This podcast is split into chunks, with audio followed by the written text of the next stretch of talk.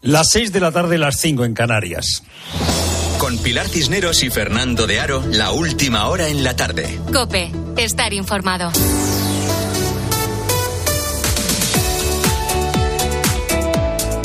Muy buenas tardes a la gente, gente.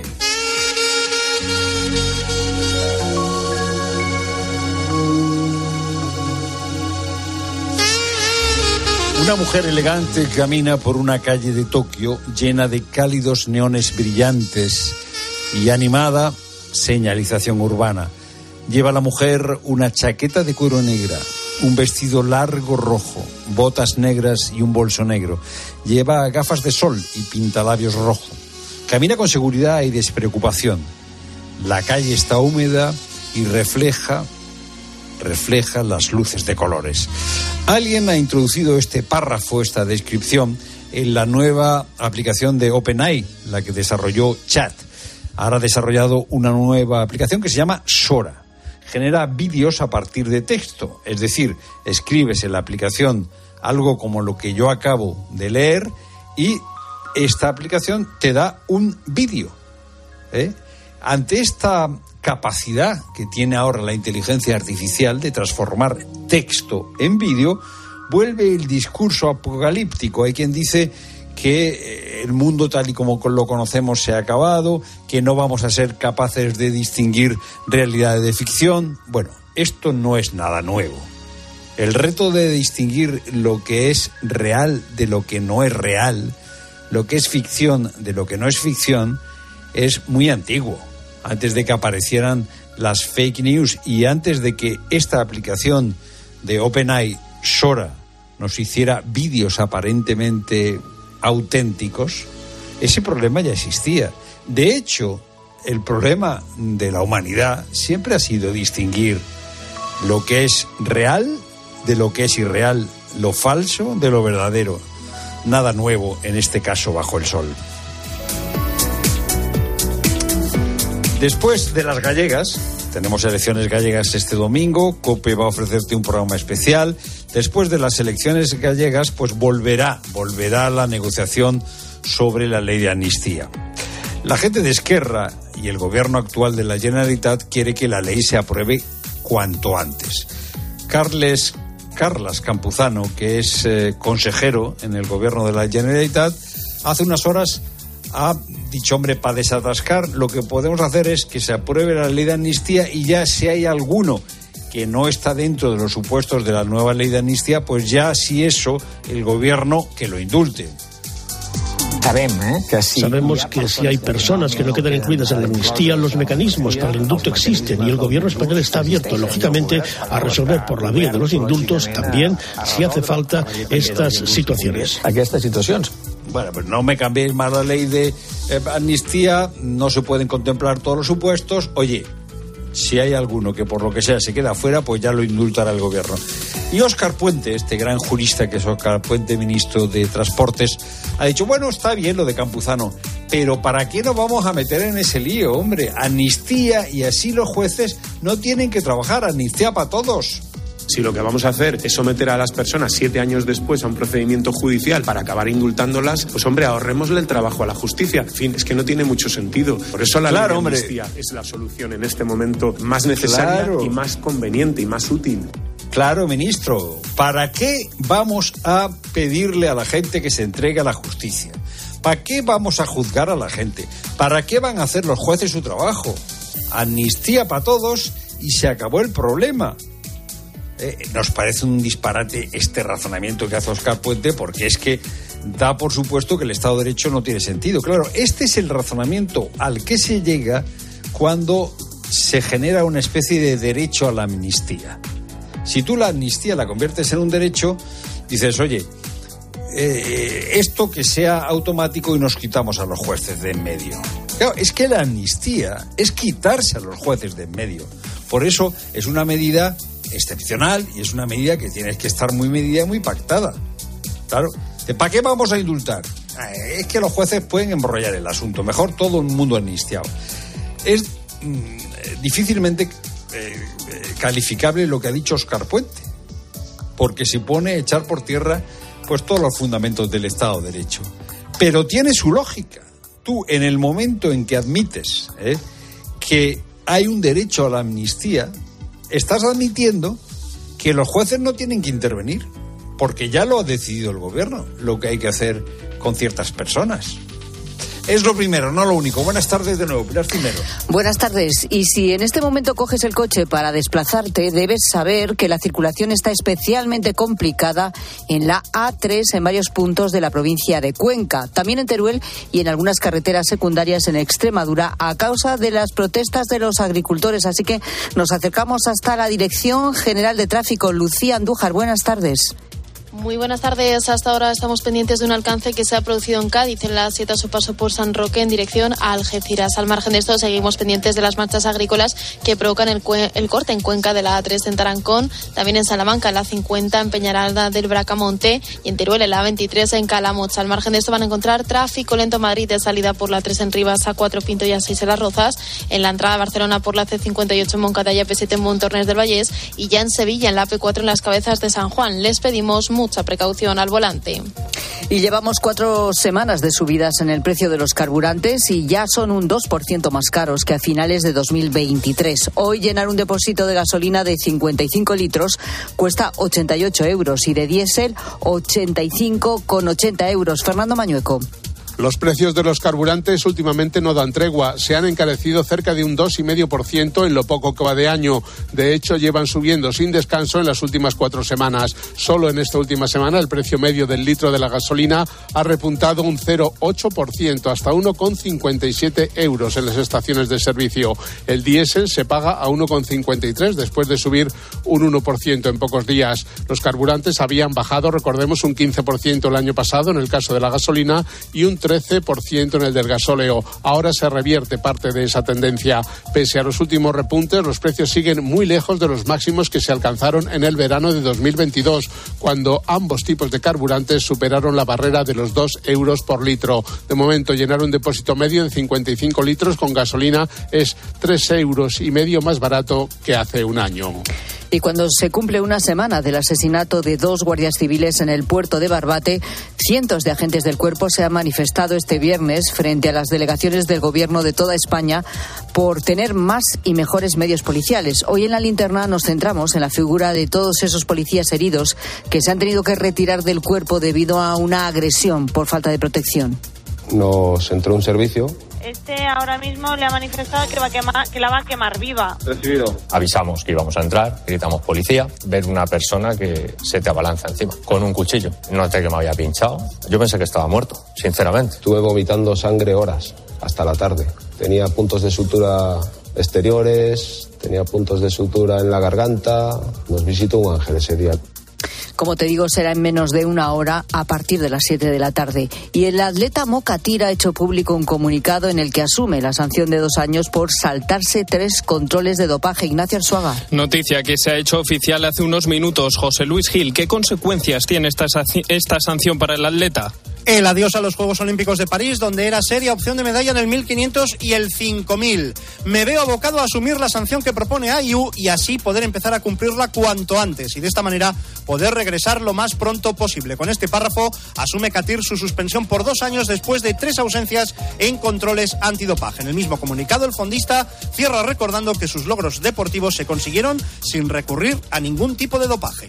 En cuanto a fútbol, hoy a las 9 arranca la vigésimo quinta jornada de primera con un Villarreal Getafe. Los partidos más destacados son Atlético Las Palmas y Celta Barcelona el sábado, el domingo Rayo Vallecano Real Madrid y el lunes Atlético Girona. Sin embargo, la noticia de fútbol en estos momentos es el anuncio de Mbappé al PSG de abandonar el club como agente libre a finales de este verano. Luis Enrique ha hablado en rueda de prensa y ha dicho que no dará su opinión hasta que las dos partes implicadas lo hagan.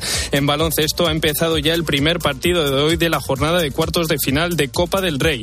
Por ahora, minuto 4 de partido y empatan Barcelona y Manresa. A las 9, Unicaja Lenovo Tenerife por el último puesto en semifinales.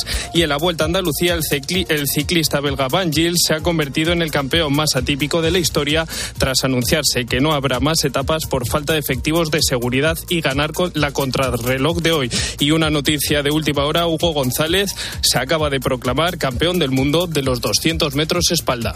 Es tiempo ya para la información de tu COPE más cercana. Pilar Cisneros y Fernando de Aro. La tarde. Nara Seguros de Salud y Vida te ofrece la información de Madrid. ¿Qué tal? Buenas tardes. 13 grados en Cibeles. Nos espera un fin de semana de buen tiempo, con máximas de 17. La circulación por la M30 se va a mantener con normalidad durante la mascleta de Madrid-Río el domingo, aunque se cortarán los ramales de conexión con la A5 y las salidas a la glorieta de San Vicente, Puente de Segovia y Virgen del Puerto. El Ayuntamiento de la capital ha establecido un plan de movilidad en la explanada del Puente del Rey que va a afectar al corte de ramales que circundan la zona de Madrid-Río. Durante el evento permanecerán cerradas al tráfico las conexiones entre la M30 y la A5, a excepción del movimiento sentido norte. El operativo cuenta con un importante refuerzo de personal. Y hasta 18 robos con fuerza en Collado Villalba han quedado resueltos con la detención de tres personas. Llegaron a robar más de 8.000 euros. Escuchas la tarde con Pilar Cisneros y Fernando de Aro.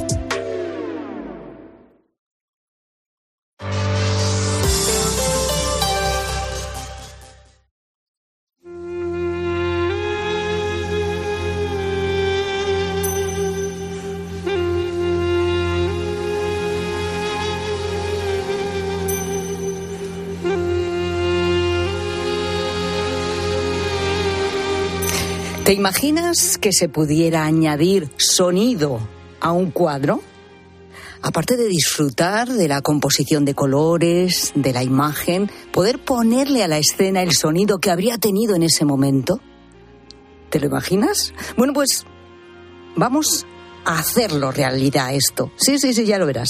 Mira, en el Museo del Prado podemos contemplar una obra que se llama La siesta o escena pompeyana del pintor neerlandés Lorenz Alma Tadema. En él aparece una figura tocando un aulos, un instrumento que consiste en una especie de dos flautas que se tocan a la vez.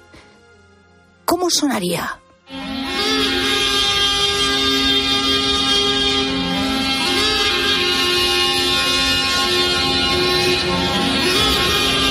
Impresionante. ¿eh? Bueno, en otras obras aparece el Carnix, una trompeta celta que se tañía antes de entrar en combate y este es su espectacular sonido.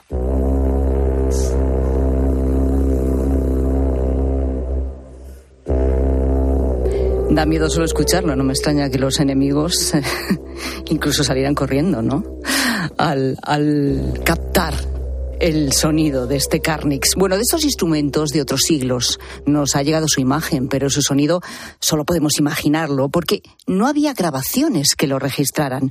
Son instrumentos de otra época y sin embargo podemos saber hoy cómo sonaban gracias a un músico gallego, compositor, multiinstrumentista, constructor de instrumentos, yo diría que también un enorme showman que toca cerca de 100 de estos instrumentos y que ha construido con sus propias manos 50. Hoy, viernes, actúa en el Museo del Prado. Fíjate qué sitio, ¿eh? En la Sala de las Musas a las 9 de la noche. Tocará el Aulós y el Carnix en un concierto de siete piezas bajo el título Nequia, viaje al otro lado de las sombras, del compositor José María Sánchez Verdú. Él es Abraham Cupeiro. ¿Cómo estás, Abraham? Buenas tardes. Buenas tardes, Pilar. Un gusto estar otra vez aquí. Bueno, esto va a ser algo verdaderamente especial, lo, de hoy del Prado. ¿Cómo? Adelántanos algo, por favor. Bueno, pues es eh, un maridaje casi perfecto. Eh, la pintura con, la música de, de Sánchez Verdú, con estos instrumentos que merecen una segunda oportunidad, instrumentos perdidos en el tiempo y, la verdad es que es una ventana para mirar al pasado, pero también para proyectarse en el, en el futuro.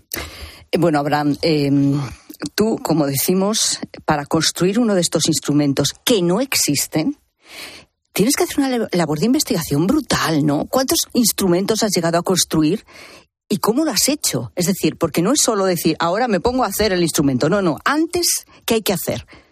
Bueno, antes tienes que documentarte en museos, lo poco que queda. Son pistas, como casi un es una, actividad detectivesca, vas colocando pistas, las vas uniendo, después tienes que aprender a tocarlos, que eso es quizás lo más difícil. Y, vas conectando pues la construcción, la manera de, de tañerlos, de tocarlos, y después llevarlos a un auditorio del siglo XXI, porque al final uno es un artista en el sentido de que toca para emocionar a la gente. Y además acabas de estrenar tu tercer disco ya, se llama Mitos, grabado en los estudios Abbey Road de Londres con la Royal Philharmonic Orchestra. Bueno, esto es un lujazo ya, ¿no? El que nos propones un viaje por distintas mitologías de Grecia, Roma o la India. Un viaje que nos llevará a la legendaria isla de Atlantis, ¿verdad? Pues sí, al final eh, ese es un viaje, a, diferencia de Pangea, que era un viaje geográfico, Mitos es un viaje hacia a la imaginación de las personas, ¿no? Cómo nos hemos proyectado mirando al cielo e intentando buscar respuestas a preguntas inalcanzables para nosotros. Pero tú en qué mundo vives? No, no, de verdad, Abraham. O sea, aparte de, de la cantidad de cosas que eres capaz de hacer, es que tú vives en un mundo diferente al, del resto de los mortales. Cuando te escucho hablar siempre tengo esa impresión. Mm, bueno, intento vivir en el mundo de la imaginación, que, que fue lo que me ayudó de pequeñito a, a, poder pues, ser un poco más feliz. Y creo que en el mundo que vivimos, que a veces estamos un poco crispados, dejarte llevar por la imaginación es algo que, que nos calma. Pero a ti cuánto tiempo te lleva construir un instrumento que no existe ahora mismo? Bueno, realmente, pues por ejemplo, el Aulos al final fue un año y medio de, ir construyendo mm, ejemplares que existen en los museos y, como no están todas las piezas, pues al, final es, muchas veces hacer el ridículo en un escenario y al día siguiente te levantas después de, ese fracaso y sigues buscando y sigues buscando y creo que, que, eso, el fracaso al final es aprender a levantarse y cuando ya lo tienes es como traspasar una pared y ya estás en otra dimensión. El Aulos Tienes el aulos, lo has traído hoy aquí al estudio de la tarde. Explícanos qué es el aulos. Bueno, el aulos es un instrumento tan importante para los griegos que se le atribuye la invención a Atenea, la diosa Atenea. Eh, un instrumento que sonaba en las Olimpiadas. La primera música programática, es decir, descriptiva, aparece en Grecia por un señor que se llamaba Sácatas de Argos, que tocaba el aulos. Y, bueno, es un instrumento realmente hipnotizante porque son dos instrumentos que toca la misma persona simultáneamente y además con una técnica que es la respiración circular, donde no dejas de, de echar aire. Entonces, cuando se te acaba, respiras por la nariz al mismo tiempo que una reservita de tu boca, echa el último aliento y haces que se haga como un círculo. Pero vamos a ver, podríamos decir que son dos flautas muy alargadas eh, que puede medir cada una unos 60 centímetros, 60, 70 centímetros. Sí. Y muy finitas, y las tienes que tocar a la vez, las dos. A las dos. Las dos van en la boca a la vez. Sí, lleva unas cañas como si fuese un oboe y, y, las metes en la boca y tienes que afinarlas también, pues con, con el mismo aire va para las dos. Bueno, aunque se puede bloquear, poco a poco voy aprendiendo cosas que además eh, se confirman con los escritos que quedan antiguos y, bueno, es un, ya te digo, es como un videojuego infinito. Yo quiero, y los oyentes también quieren escuchar cómo suena este instrumento único ¿eh? que ha hecho él mismo y ahora nos explicará cómo, pero ¿cómo suena? Vamos a escucharlo.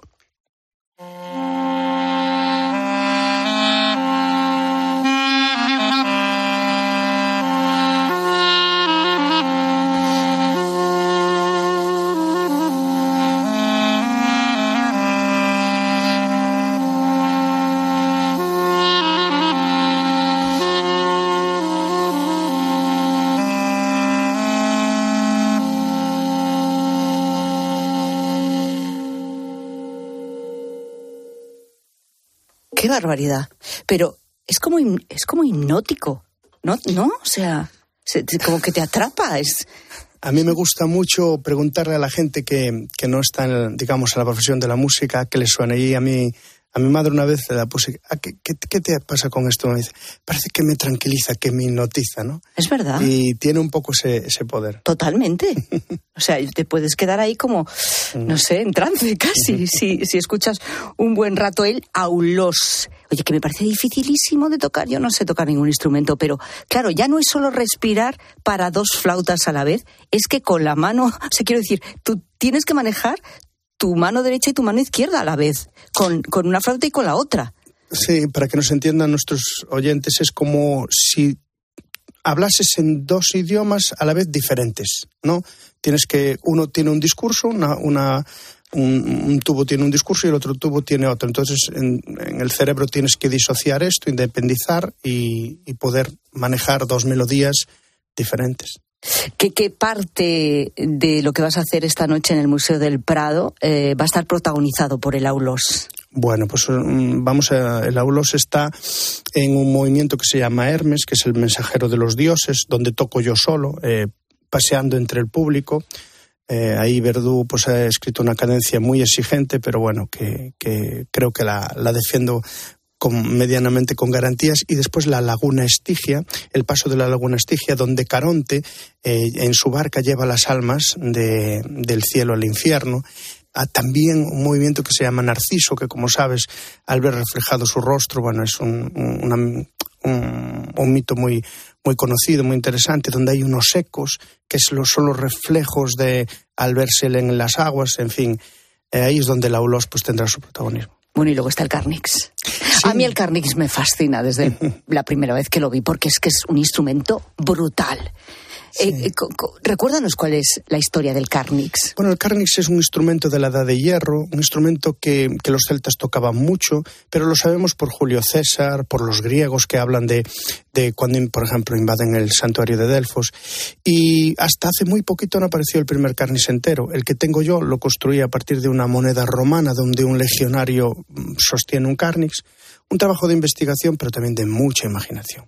Pero cuando me invitaron los arqueólogos eh, franceses a probar el único carnix entero del mundo que existe, la diferencia era solo de 23 milímetros, que en un instrumento tan grande es muy poco. Es casi que estaba en el mismo tono. Y al final es un simple tubo y yo creo que hay gente que me dice, bueno, pero tú porque tienes muchos años de estudio y pero ¿cómo tocaría la gente antes? Y dice, la gente antes tenía una pericia en el segundo cerebro del cuerpo humano, que son las manos, mucho más grande de la que tenemos nosotros hoy en día. Y, y, creo que, que, toda esa sabiduría que se fue transmitiendo de forma oral, en eso sí que nos ganaban por goleada. Qué bueno. Pero, pero ¿me quieres decir entonces que solamente existe un Carnix conservado, uno en el mundo, y el tuyo, que construiste después? No, hay más vestigios, más trocitos, pero uno entero entero original, solamente hay, hay uno. Eh, y no, hay más réplicas, cada vez hay más réplicas. No es que haya muchas, pero cada vez hay más réplicas y, y bueno, la gente cada vez se anima más a tocar este instrumento. Sí, pero tú eres pionero. Bueno. sí, no te, quitas, no te quites mérito. Oye, este instrumento que es eh, espectacular porque acaba en lo que a mí me parece una cabeza de dragón, pero que no sé si es una cabeza de dragón o qué es. Pues mira, ellos terminaban este instrumento en su pabellón, por donde sale el sonido para que nos entienda la gente. Eh, podía ser un jabalí, podía ser un lobo, podía ser un dragón, una serpiente, un animal intimidatorio, porque era un instrumento para entrar en batalla. Pero los arqueólogos saben hoy en día que también era un instrumento ritual. Es decir, la gente no se estaba peleando todos los días. y mal. utilizaban estos instrumentos para, para tocar y para hacer realmente un discurso sonoro. Vamos a escuchar al Carnix. Venga, vamos a coger el Carnix, que es una pasada.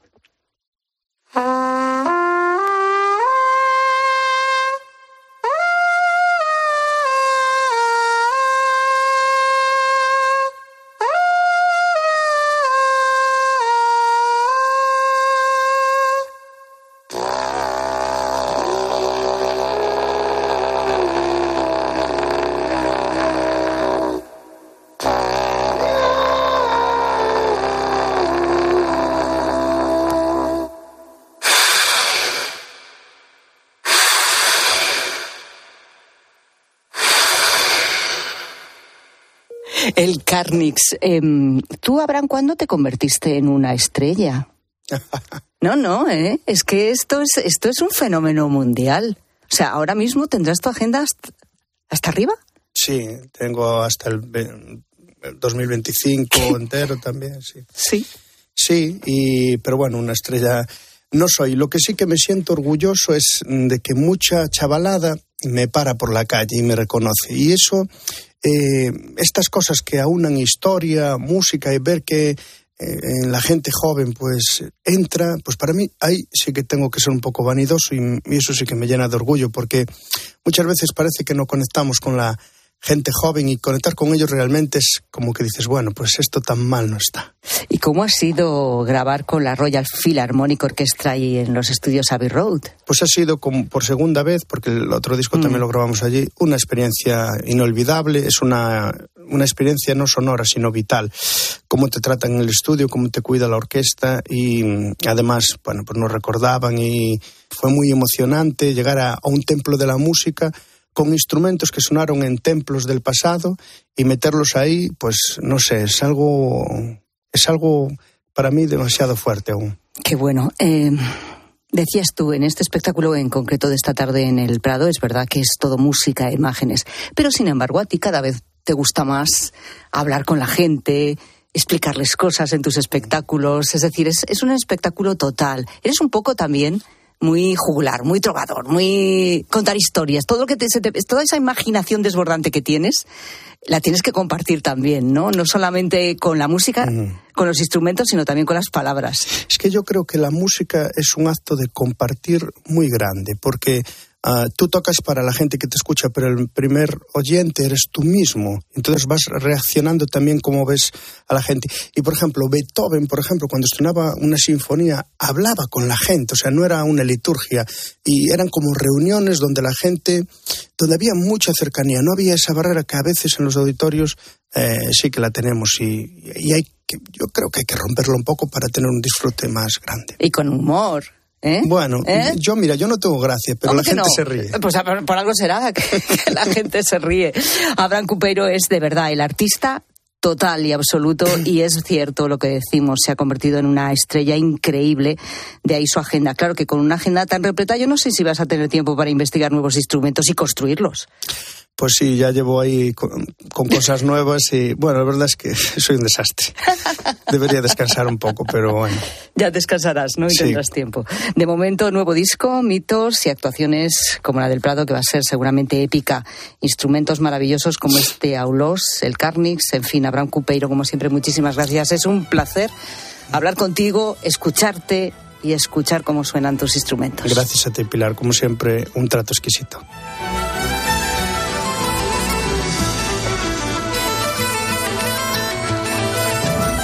Exquisita es su música, Rosas, que es una pasada. Pues sí, Pilar. Escuchar en directo a Desde que sí. Cupeiro, que ya está recogiendo. Trae un maletón siempre, mírale. Es que no me En extraña fin. con semejante No, instrumento. claro, claro, sí, no, efectivamente. Menos mal que es desmontable. Bueno,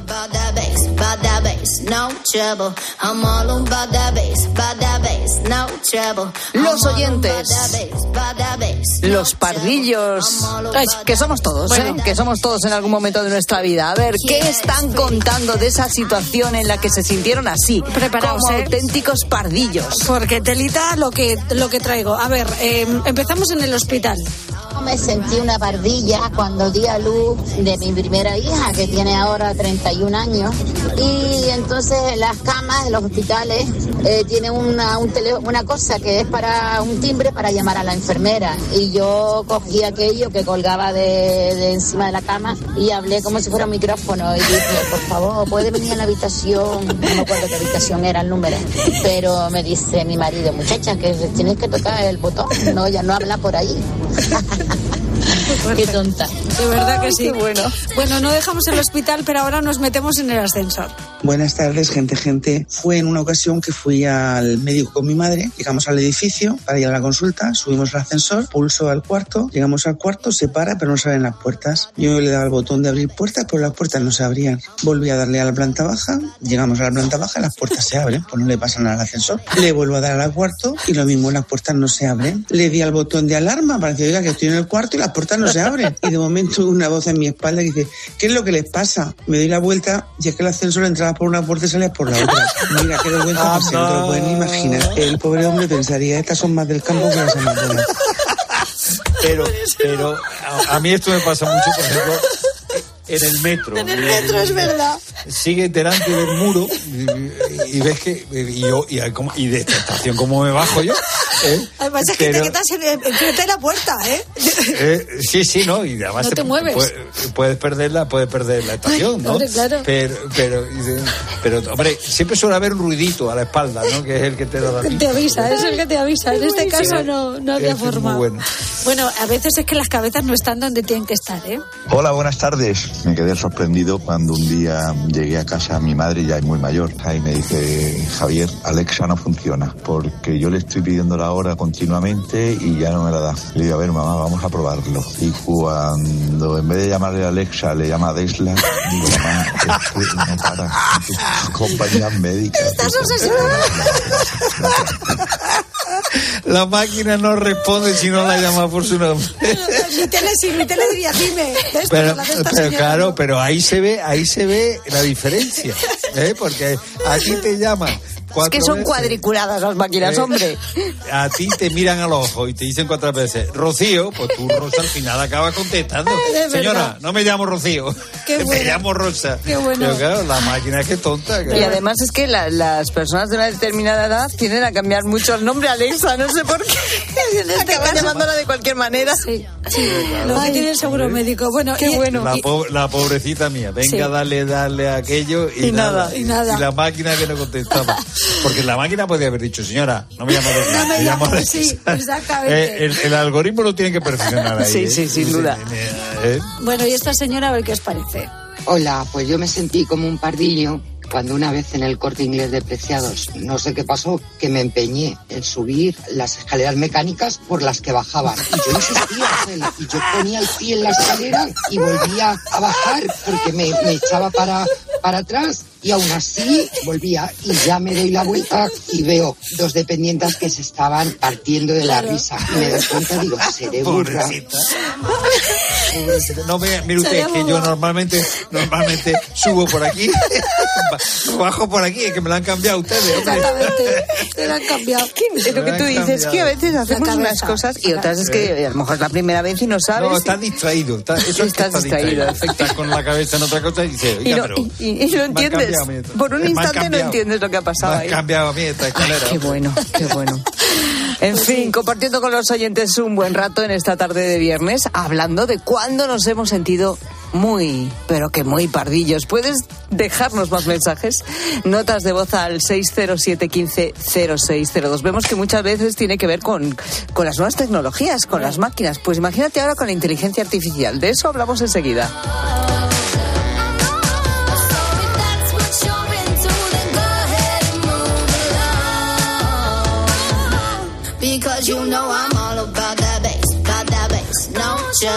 Pilar Cisneros y Fernando de Aro. La tarde. Cope, estar informado.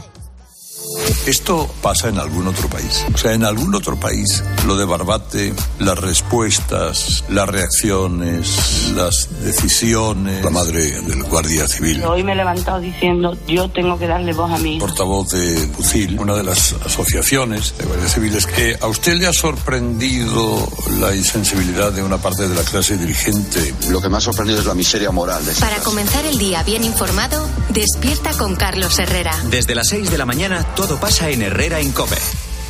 De camino al cole de los niños, un poco de diversión. Veo, veo. Si pillas atasco al ir al trabajo, un poco de paciencia. Ya no llego. Si vas al súper a hacer la compra, un poco de memoria. Plátanos y yogures. Y para todo eso, los nuevos combustibles 100% renovables de Repsol. En tu día a día, algo nuevo te mueve con los combustibles 100% renovables de Repsol que puedes usar ya en tu coche. Encuéntralos en más de 50 estaciones de servicio y a final de año en 600. Descubre más en combustiblesrenovables.repsol.com. Llegan las rebajas del hogar del corte inglés. Hasta el 50% de descuento en una selección de colchones de las mejores marcas. Del 12 al 29 de febrero de 2024. Financiación fácil hasta en 12 meses. Financiación ofrecida por financiar al corte inglés y sujeta a su aprobación. Consulta condiciones en elcorteinglés.es. En tienda web y app. El corte inglés. 29. Tus nuevas gafas graduadas de Sol Optical. Estrena gafas por solo 29 euros. Infórmate en soloptical.com. Escuchas la tarde. Y recuerda, la mejor experiencia y el mejor sonido solo los encuentras en cope.es y en la aplicación móvil. Descárgatela. Madrid no es cualquier ciudad. Madrid se siente diferente. Este 28 de abril, siente Madrid y ven a correr kilómetros de rock and roll que recordarás para siempre en el Zurich Rock and Roll Running Series Madrid. Disfruta de sus distancias, maratón, media maratón o 10 kilómetros. Últimas inscripciones en rockandrollmadridrun.com. Patrocinador principal Total Energies. Hoy, en día, el plátano de Canarias con un 25% de descuento. Por solo 1,49 el kilo. En tiendas y en día.es. A todos los que sueñan despiertos, bienvenidos a los Cupra Days. Del 9 al 24 de febrero, ven a vivir tu sueño a tu instalación Cupra más cercana y llévate un Cupra Formentor o un Cupra León con condiciones exclusivas. Ahora con 5 años de garantía y mantenimiento. Unidades limitadas. Cupra Days. Algunos solo lo sueñan, otros lo viven. Aquí tener anuncios no es algo que tú puedas elegir. Pero los años de fijo y variable en tu hipoteca, sí. Porque con las nuevas hipotecas naranja eres más libre. Más opciones, más variedad, aunque no deje de ser una hipoteca. Más información en ing.es. En la noche, la radio deportiva tiene un referente. Bueno, luego existe la posibilidad de que haya quien en esta tertulia piense que a lo mejor Xavi no llega ni a junio. Eso dependerá de los resultados. Yo, Claro, eh, pero es que en la dinámica del Barça, Paco... Y de, y de la porta. A mí me parece que... Escucha a Juanma Castaño en el partidazo de Cope, De lunes a viernes, desde las once y media de la noche. el número uno del deporte.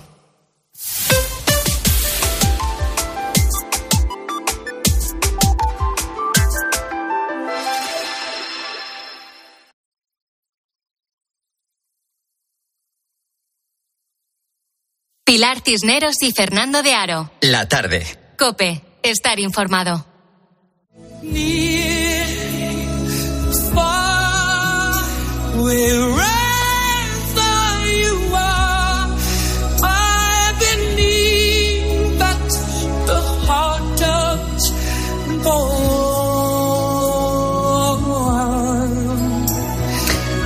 Esto que estás escuchando, ¿esto qué es?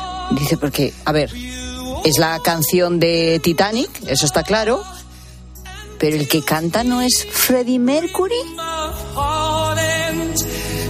Y dices, bueno, claro, sí, eh, el problema es que esta canción se publicó seis años después de morir Freddie Mercury, por lo tanto es imposible. Es que esto que estás escuchando se ha hecho con inteligencia artificial. Bueno, que podría afinarse un poco, mejorar un pelín, puede, pero desde luego da el pego, ¿eh? Bueno, atento porque los próximos minutos vamos a hablar con una inteligencia artificial. Sí, sí, como lo oyes. De hecho, la voy a saludar ya, ahora mismo. Buenas tardes, Ia. Buenas tardes, Pilar, y buenas tardes a la gente. Gente, soy la inteligencia artificial. Bueno, yo no, yo solo le pongo voz. Bueno, pues yo encantado de saludarte, ¿eh? Eres una de las muchas inteligencias artificiales que existen, pero todas compartís, eso sí, prácticamente las mismas funciones. Así es, puedo hacer muchas cosas como darte información y contestarte a preguntas que me formules. Te puedo redactar y corregir textos, orientarte con problemas, darte información en general, ideas e incluso imitar a algún personaje famoso. ¿Quieres escucharlo? Hombre, claro que quiero, venga. Prepárate, y luego me dices qué te parece. Empezamos. Hoy la noticia está en la tarde de COPE, donde van a hablar de inteligencia artificial. Un abrazo, Pilar de David Cantero. Sorprendidos. Esto solo es el principio. Hola Pilar, soy el Pato Lucas y cuando sales en la radio me pongo muy contento. Pilar, la gente quiere que nos cuentes un chiste. Hola Pilar, soy Antonio Lobato y voy a toda mecha. Vamos, Fernando. Bueno, pues esto es solo una pequeña muestra ¿eh? de lo que es capaz de hacer ahora mismo la inteligencia artificial. Eh, por cierto, que hoy estamos contando también esa noticia, lo ha comentado también Fernando de Aro, ¿verdad?, hace un rato a las seis, que ahora también se pueden crear vídeos a partir de un sencillo texto donde le indiquemos lo que queremos. La verdad es que es un avance extraordinario, pero vamos a ver, en cuestiones de lenguaje hay que reconocer que todavía la inteligencia artificial tiene muchas limitaciones. Por ejemplo, le falta contexto. Si tú y yo eh, en una conversación decimos vamos al banco, pues nos podemos referir pues a un asiento eh, en un parque o al banco donde tenemos nuestro dinero. Bueno, pues la inteligencia artificial no podría diferenciar de momento, ¿no? Estos dos conceptos. Tampoco es capaz de, de saber lo que es el sarcasmo o la ironía ni de interpretarlo. Bueno, para conseguir que ese lenguaje sea más real y más auténtico, han acudido a un bebé. Sí, sí, un bebé que se llama Sam puede tener la clave. En sus 25 primeros meses de vida, este bebé, este niño, Sam, ha llevado un casco con una cámara y durante todo ese tiempo ha estado escuchando y grabando hasta 250.000 palabras, algunas como estas. Sí, ¿verdad? No, mamá, no. Y papá. Papá. No, esto no te lo vaya a comer así. No, yo te lo. A ver, Greta, tus primeros pasitos. Bueno, pues ahora todo ese material ha sido recogido por investigadores de la Universidad de Nueva York para, a través de algoritmos, enseñar a la inteligencia artificial ¿Cómo? ¿Qué? Bueno, pues vamos a descubrirlo con Carlos Gómez Rodríguez, que es catedrático de Ciencias de la Computación e Inteligencia Artificial en la Universidad de A Coruña. Carlos, ¿qué tal? Buenas tardes. Buenas tardes, Pilar. ¿Cómo se ha utilizado todo lo que ha recogido este bebé Sam durante todos esos meses en ese casco que ha llevado puesto eh, para, para luego utilizar o intentar enseñar a la inteligencia artificial? ¿Cómo lo van a hacer? Bueno, pues eh, la idea es que estas inteligencias artificiales que manejan el lenguaje, ¿no? como ChatGPT, aprenden a base de, imitación, a base de leer o escuchar palabras y a partir de ahí pues eh, buscan patrones y son capaces un poco de comprender cómo funciona el lenguaje. Pero hasta ahora les hacen falta billones de palabras para aprender. Y en cambio los bebés son mucho más eficientes porque no necesitan tantas palabras. Con unas decenas de millones simplemente ya aprenden un idioma. Entonces, lo que está intentando hacer este equipo de la Universidad de Nueva York es eh, reproducir eso en una inteligencia artificial que reciba las mismas palabras que van recibiendo a lo largo de su vida los bebés. Y no solo las palabras, sino incluso también los estímulos visuales, ¿no? Porque cuando aprendemos a hablar, es importante que haya adultos que nos señalen, mira, eso es una pelota y eso es un coche, ¿no? Entonces, eh, lo que están haciendo es darles esa misma ayuda que tenemos los seres humanos a la inteligencia artificial. Es decir, quieren enseñar a las máquinas, por decirlo así, a la inteligencia artificial, a que aprendan a hablar como lo hace un humano, es decir, cuando es bebé. Eh, bueno, a ver, esto realmente no está muy claro cómo funciona. Eh, sí que sabemos que los bebés, eh, por un lado, tienen mucha plasticidad neuronal, ¿no? Están preparados, vienen al mundo preparados para aprender un montón de cosas y también tienen motivación, ¿no? Ellos ya se ve que quieren aprender a andar, quieren aprender a hablar, etcétera. luego los mecanismos internos que puedan tener, pues ya es algo más debatido. Hay gente que piensa que tenemos una especie de gramática en la cabeza que vamos rellenando, gente que piensa que no, ¿no? Eh, pero sea como sea, bueno, por esto es un tema de investigación. El hecho es que sería muy interesante si pudiésemos reproducir esos mecanismos que usamos los humanos en una máquina, porque esto nos permitiría que las máquinas aprendieran de una forma más eficiente y también más natural, ¿no? Más parecida a cómo aprendemos nosotros. Pero ¿tú crees que se puede plasmar esta manera de aprender, la de un bebé, en un algoritmo? Bueno, de momento el, experimento que han hecho es todavía preliminar, ¿no? En el sentido de que solo se han capturado 61, creo, horas de, eh, bueno, de estímulos recibidos por el bebé y que por supuesto pues todavía están experimentando a ver qué algoritmo puede aprender eso mejor, ¿no? Perfeccionándolo. Los resultados de momento son prometedores y que muestra eh, que el algoritmo es capaz de eh, relacionar las palabras con sus significados, por ejemplo. Pero bueno, aún queda mucho camino que andar eh, si se pretende que realmente aprenda también como un bebé. Esto es solo el principio. Esto que has dicho es interesante, ¿no? Estamos hablando mucho de la inteligencia artificial, que es verdad que en muy poco tiempo está consiguiendo unos logros eh, alucinantes y, que, lo estamos comprobando además nosotros en nuestras propias casas, porque podemos usar ya eh, pues la inteligencia artificial generativa, pues ChatGPT o, o, otro tipo de inteligencia artificial similar, ¿no? Para hacer muchas cosas. Y cada vez más hablamos hoy de la posibilidad de de, contar a esa IA con un texto, es decir, decirle unas cuantas eh, directrices y nos puede crear un vídeo, ¿no? Que ya dices, madre mía, es que hasta esto se puede hacer. Pero aún así, Carlos, todavía queda mucho recorrido porque siempre pensamos que en esa IA, en esa inteligencia artificial, que serás muy similar al ser humano. Pero veo que en el fondo todavía queda mucho camino, ¿no?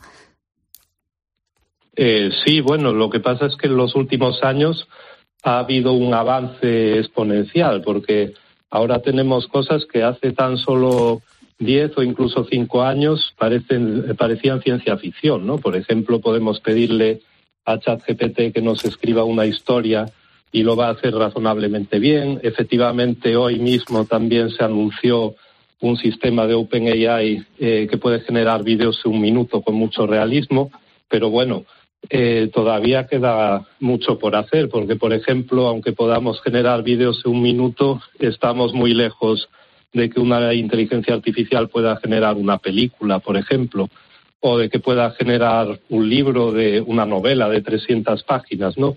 En medio de, eh, de esa generación perderían la coherencia, no son capaces de mantener el hilo eh, por tanto tiempo. Entonces, bueno, son toda una serie de cosas que, que se están perfeccionando.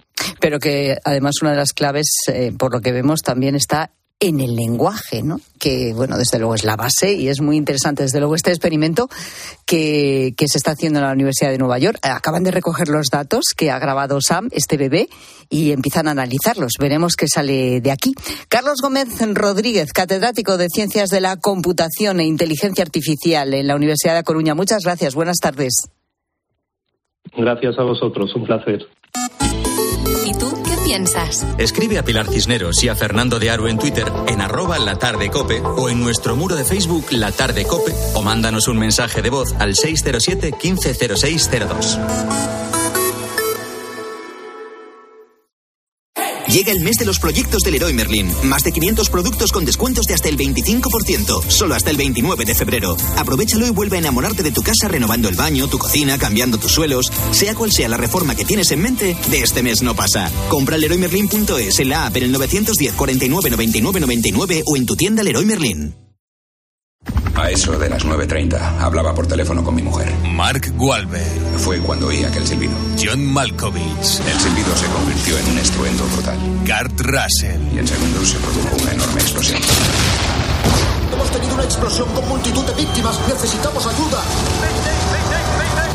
Se viene todo abajo. Marea negra. Nuestras opciones ahora son quemarnos o saltar. El sábado a las 3 menos cuarto de la tarde. Estreno en 13. Solo los más rápidos disfrutarán de ofertas increíbles en el corte inglés. Y también los haces en renovar su hogar. Con un 15% de descuento adicional en electrodomésticos de Haier, Samsung, Rumba, Philips, Teca y Belísima. Así son las ofertas límite. Del 15 al 18 de febrero en tienda web y app del corte inglés. Escuchas Cope. Y recuerda, la mejor experiencia y el mejor sonido solo los encuentras en cope.es y en la aplicación móvil. Descárgatela. En Flexicar hay muchos cars. En Flexicar hay muchos cars, hay muchos cars. En Flexicar hay muchos cars, hay muchos cars. En Flexicar hay muchos cars. En Flexicar. Flexicar, muy flexi. Muchos cars. En Flexicar. Si celebrasteis San Valentín, si no lo hicisteis, o incluso si pensasteis en hacerlo pero al final no pudisteis, tranquilos, porque este sábado podéis volver a celebrarlo. Este 17 de febrero, sorteo de San Valentín de Lotería Nacional con 15 millones a un décimo.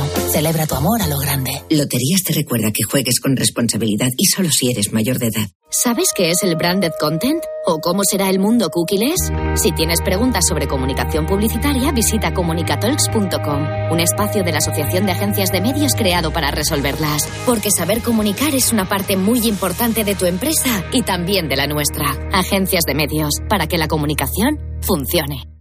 ¿Crees que al final del día es difícil descubrir algo nuevo?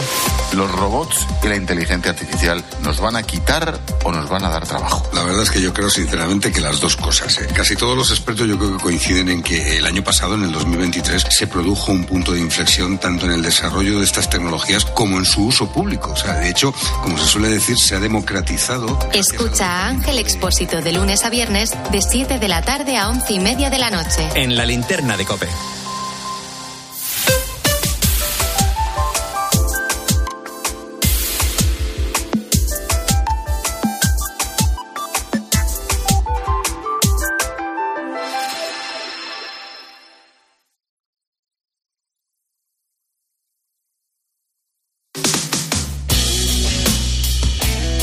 Escuchas la tarde. Con Pilar Cisneros y Fernando de Aro. Cope, estar informado. Ángel Espósito, buenas tardes.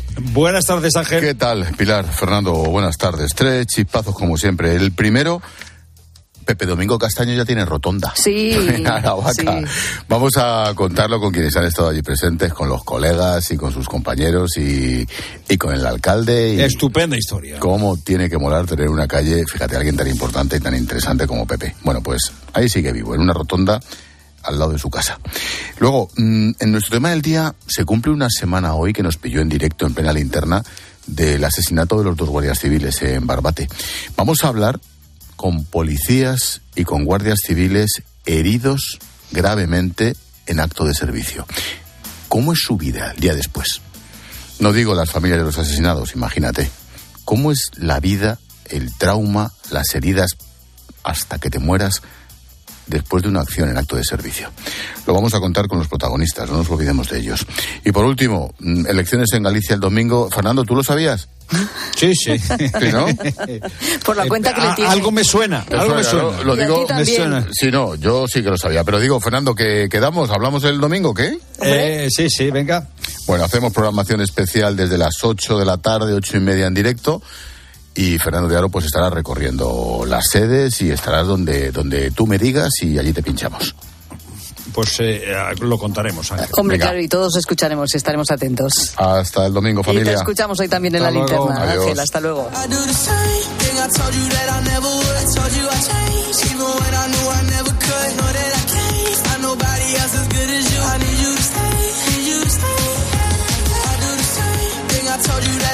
Bueno, bueno, bueno, tarde de viernes y haciendo el pardillo, que no, no es que hagamos, no.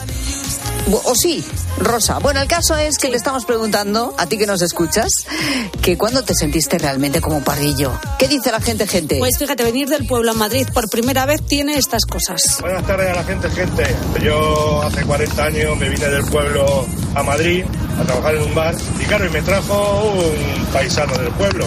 Luego ya me dice, mira, tú coges el tren del pueblo, llegas a una estación que se llama Tocha y luego coges la línea de metro, no me acuerdo qué línea era. Pues bueno, me vine, llegué a Tocha y cuando estoy bajando para las escaleras veo que se va. Digo, pues hasta mañana no pasará otro. Yo qué sé.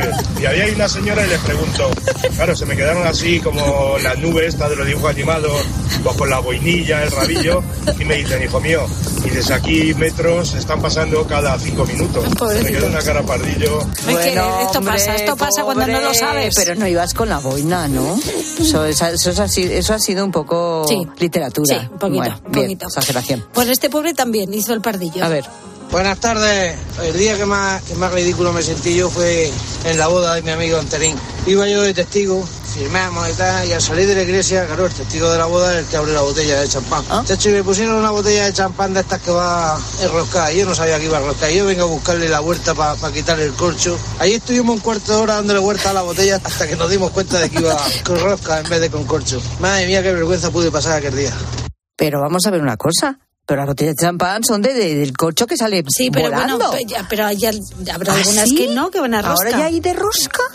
Oh, pues a mí me pilla igual, vamos. Me, me pasa lo mismo. Pues fíjate. Si me toca. Das el espectáculo. Como esta pobre mujer.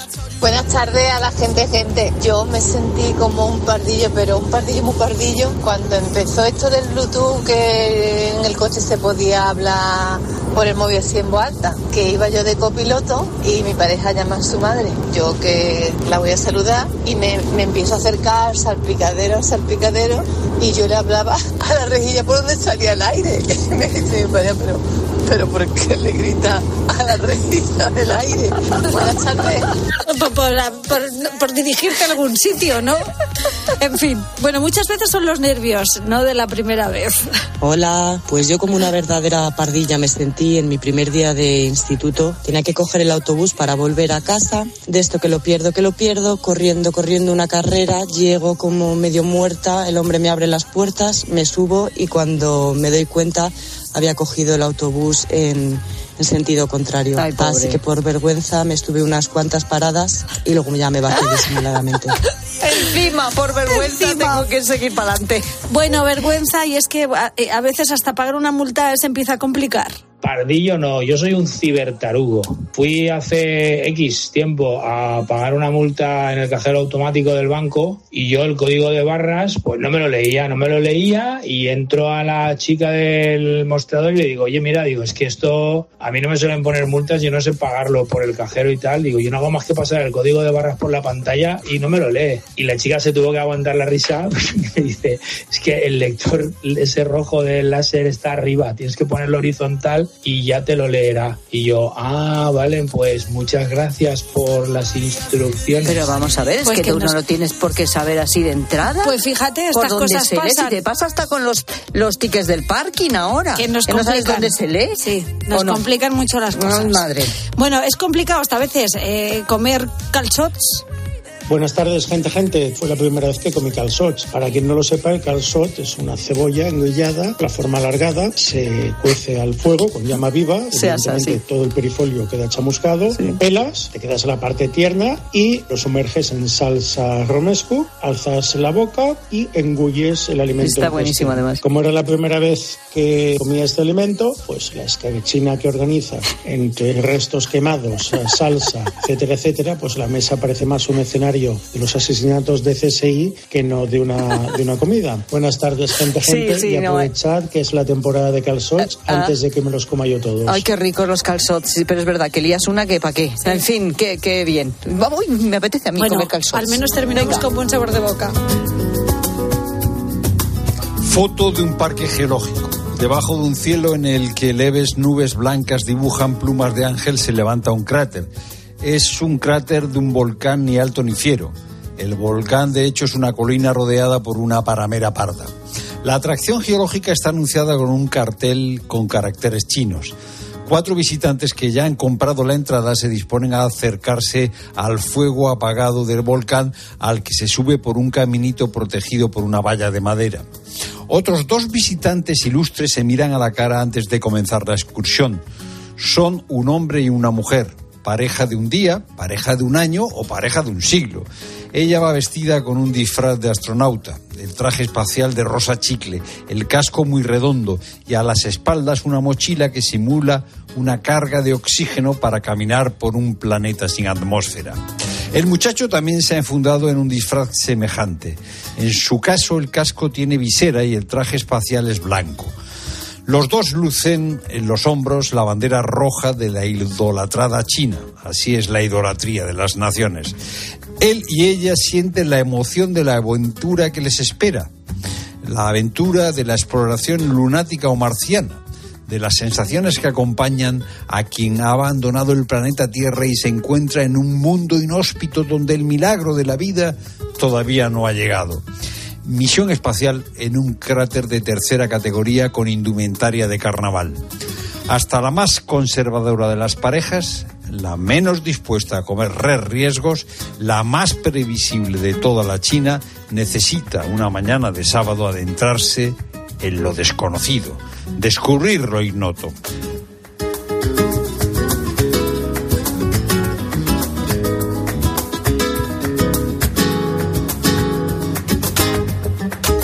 Dos minutos para las 7. Cae la tarde, la radio continúa, llega ya la linterna con Ángel Espósito.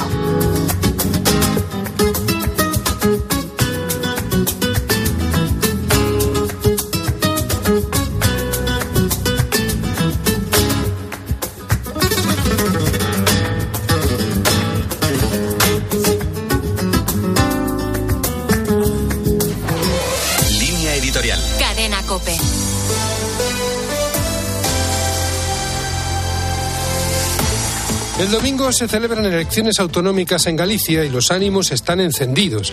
El Partido Popular busca revalidar la mayoría absoluta que el PSOE desea que éste pierda a cualquier precio. Es inevitable que estos comicios se vivan en Ferraz y en Génova como una contienda en clave nacional. Con una ley de amnistía en ciernes y un PSOE entregado al nacionalismo periférico, lo que Moncloa espera es que su estrategia se vea revalidada por el electorado gallego frente a las tesis de un PP que enarbola la defensa del modelo constitucional frente a la vaporosa solución confederal a la que se encamina el sanchismo. Así las cosas, Alfonso Rueda va a las elecciones con los deberes cumplidos, unos presupuestos aprobados y la gestión de la que hace gala el Partido Popular en Galicia. El PSOE, por su parte, se contenta con ser el tercero en una contienda en la que es posible que Sumar, el partido de la gallega Yolanda Díaz, quede fuera del Parlamento. No parece que el gobierno esté excesivamente preocupado por eso.